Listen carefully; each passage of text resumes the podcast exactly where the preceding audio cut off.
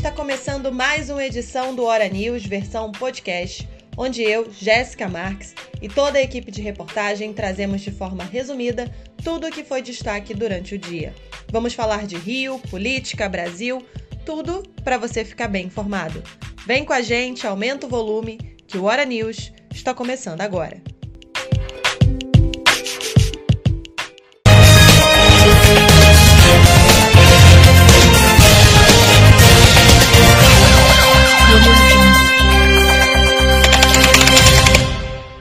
A gente abre essa edição trazendo informações locais. A repórter Paula Ramos foi às ruas do Rio acompanhar como está sendo a retomada das linhas de ônibus paradas desde o início da pandemia. Ouça. Desde o dia 1 de junho, mais de 30 linhas de ônibus foram restabelecidas na capital do Rio de Janeiro. O retorno das linhas aconteceu após um acordo judicial assinado entre o Ministério Público, as empresas concessionárias e a Prefeitura. Segundo o prefeito do Rio, Eduardo Paes, o objetivo do acordo é a melhoria do sistema de transporte público na cidade. A circulação de linhas, antes extintas, deve acontecer ao longo de sete meses, de forma gradativa. A chefe de enfermagem, Márcia Helena Senra, que mora em Jacarepaguá e trabalha no centro, relatava dificuldades no deslocamento, já que precisa pegar duas conduções.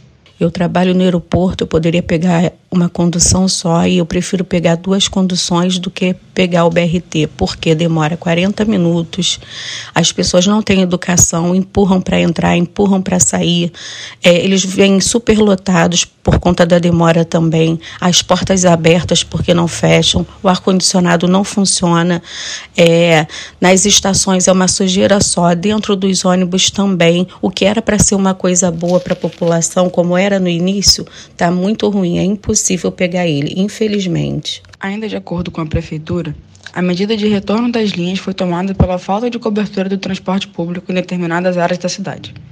Antes do acordo, muitos municípios não eram cobertos pelas linhas disponíveis. O documento garante aos consórcios um valor adicional com base na quilometragem rodada, que funciona como uma espécie de bônus. Já o monitoramento será feito com análise dos dados de GPS. O valor da passagem não deve ser alterado. Uma confusão no terminal Alvorada, na Barra, zona oeste do Rio, com passageiros revoltados, terminou com catracas quebradas e grades no chão. O tumulto, que começou por volta das 9 horas da manhã, se deu após as linhas dos terminais ficarem paradas por mais de duas horas após uma falha no sistema, atrasando a circulação do BRT na região. A passageira e agente de proteção da aviação civil Simone da Silva, relatou dificuldades com o transporte. Eu trabalho no aeroporto, eu poderia pegar uma condução só e eu prefiro pegar duas conduções do que pegar o BRT, porque demora 40 minutos, as pessoas não têm educação, empurram para entrar, empurram para sair, é, eles vêm superlotados por conta da demora também, as portas abertas porque não fecham, o ar-condicionado não funciona, é, nas estações é uma sujeira só, dentro dos ônibus também, o que era para ser uma coisa boa para a população, como era no início, está muito ruim, é impossível pegar ele, infelizmente. Em março deste ano, o prefeito do Rio de Janeiro, Eduardo Paes, disse que o BRT vive uma crise e que o poder municipal tenta desmontar esse sistema. Paz disse ainda que os passageiros deveriam observar as primeiras melhorias a partir do segundo semestre com a chegada de novos ônibus. Entretanto, relatos de pessoas que precisam do modal para se deslocar pela cidade aponta problemas no meio de transporte. Girando a reportagem, falando agora de economia, houve queda no preço dos combustíveis. Mas será que já dá para sentir essa redução no bolso? A repórter Gabriela Dutra foi aos postos descobrir. Acompanhe. O preço médio da gasolina comum nas bombas caiu mais de 2,5% na última semana, segundo a Agência Nacional de Petróleo, Biocombustíveis e Gás Natural, ANP.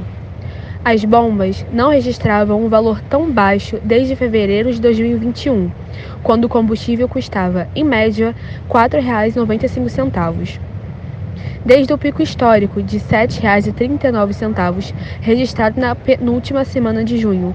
O preço da gasolina já caiu 31,8% nos postos. A queda começou em 24 de junho, quando o governo federal sancionou a lei que limitou o ICMS sobre os combustíveis a 17% em todo o país. A medida surtiu efeito imediato no bolso dos consumidores. No mês de setembro, com a proximidade das eleições, a expectativa é que o produto fique ainda mais em conta.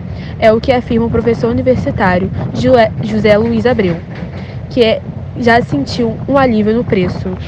É, foi um alívio que essa, essa redução, porque eu uso carro para tudo, eu moro numa região distante e preciso do carro para me deslocar para todos os locais. Então foi um alívio mas não foi, mas ainda a inflação está muito alta, o preço dos alimentos, dos alimentos estão muito altos e, por outro lado, também eu sei que isso é uma medida é, oportunista, eleitoral e que certamente o preço lá em dezembro vai voltar. Até porque tem que ter um acordo com os governadores e essa redução do ISMS é artificial. A redução de impostos sobre os combustíveis e a pressão do governo para a Petrobras diminuir os preços praticados nas refinarias se deve aos esforços do parlamento em dar uma resposta ao eleitorado e conter a inflação perto das eleições. Esse processo tem sido facilitado pelo recuo das cotações internacionais do barril de petróleo e seus derivados. Na semana passada, o barril de petróleo Brent chegou a fechar abaixo dos 90 dólares, devido aos temores de queda na demanda chinesa, o que se refletiu aos preços dos derivados e reforçou a janela de reajustes para baixo da Petrobras mais de 172 mil famílias em situação de rua registrados no Cadastro Único não estão conseguindo fazer inscrição para receber o pagamento do novo programa de governo Auxílio Brasil, antigo Bolsa Família. Segundo dados do Ministério da Cidadania, outras milhares de pessoas sequer sabem que têm direito ao benefício, que teve o valor elevado de 400 reais para 600 reais nesta quinta-feira. Para diminuir o tempo de espera, a Caixa Econômica Federal está liberando a atualização pelo aplicativo Caixa Tem. Entretanto, muitos trabalhadores relatam dificuldades ao baixar e conectar o aplicativo, como é o caso da diarista Vanusa Batista de Deus, que há mais de duas semanas aguarda resposta ao Centro de Referência de Assistência Social e tenta atualização pelo Caixa Tem. Quando eu consegui fazer é, o cadastro do auxílio emergencial, eu baixei aquele aplicativo do Caixa Tem. Só que ele travava toda hora. Eu, aí aquela senha que a gente gera em casa para poder ir direto na loteria e não ter que enfrentar a fila no caixa, na caixa econômica. Então, essa foi a minha dificuldade.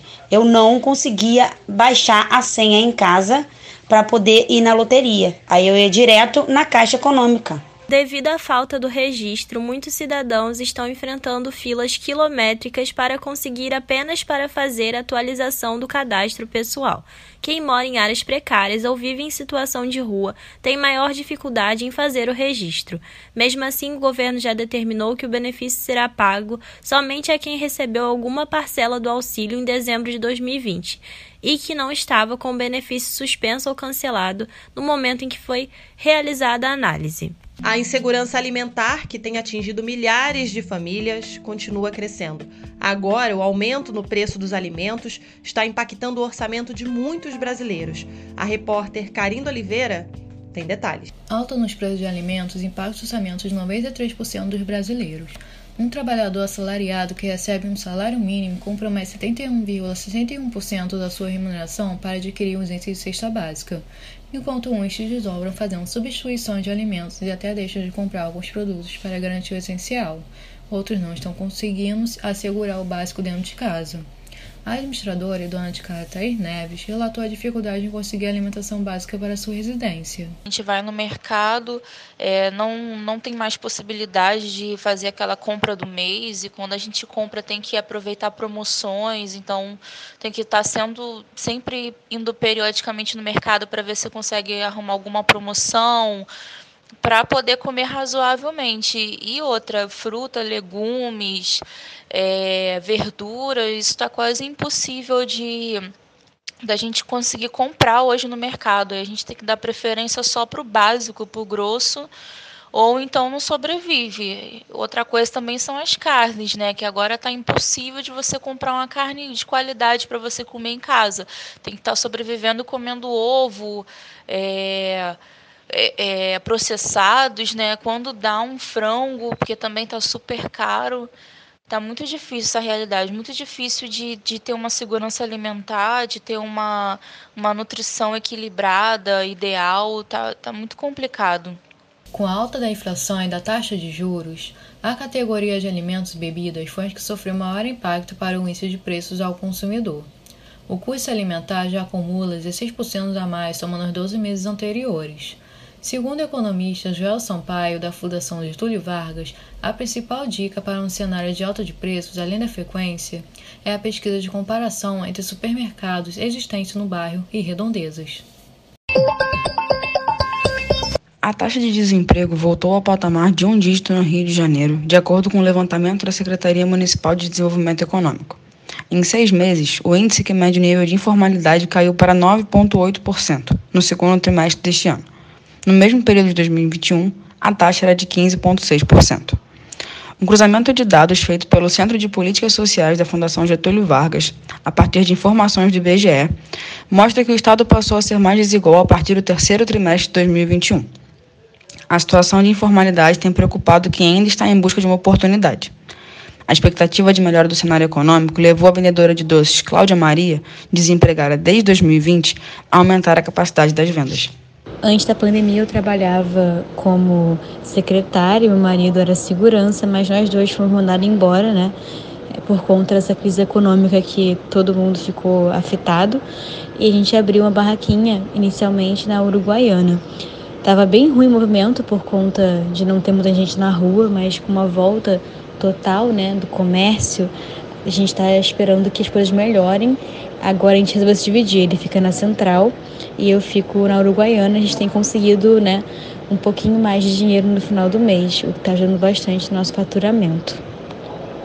Embora a pandemia tenha contribuído para tornar a situação no município mais crítica, a baixa nos salários e a alta da inflação são fatores que impactam o cenário de crise e redução alimentar. O nível de piora social do país também é sinalizado no levantamento. Mesmo com benefícios emergenciais, um em cada quatro brasileiros ainda vive em situação de pobreza, e cerca de 12 milhões de pessoas estão em situação de extrema pobreza.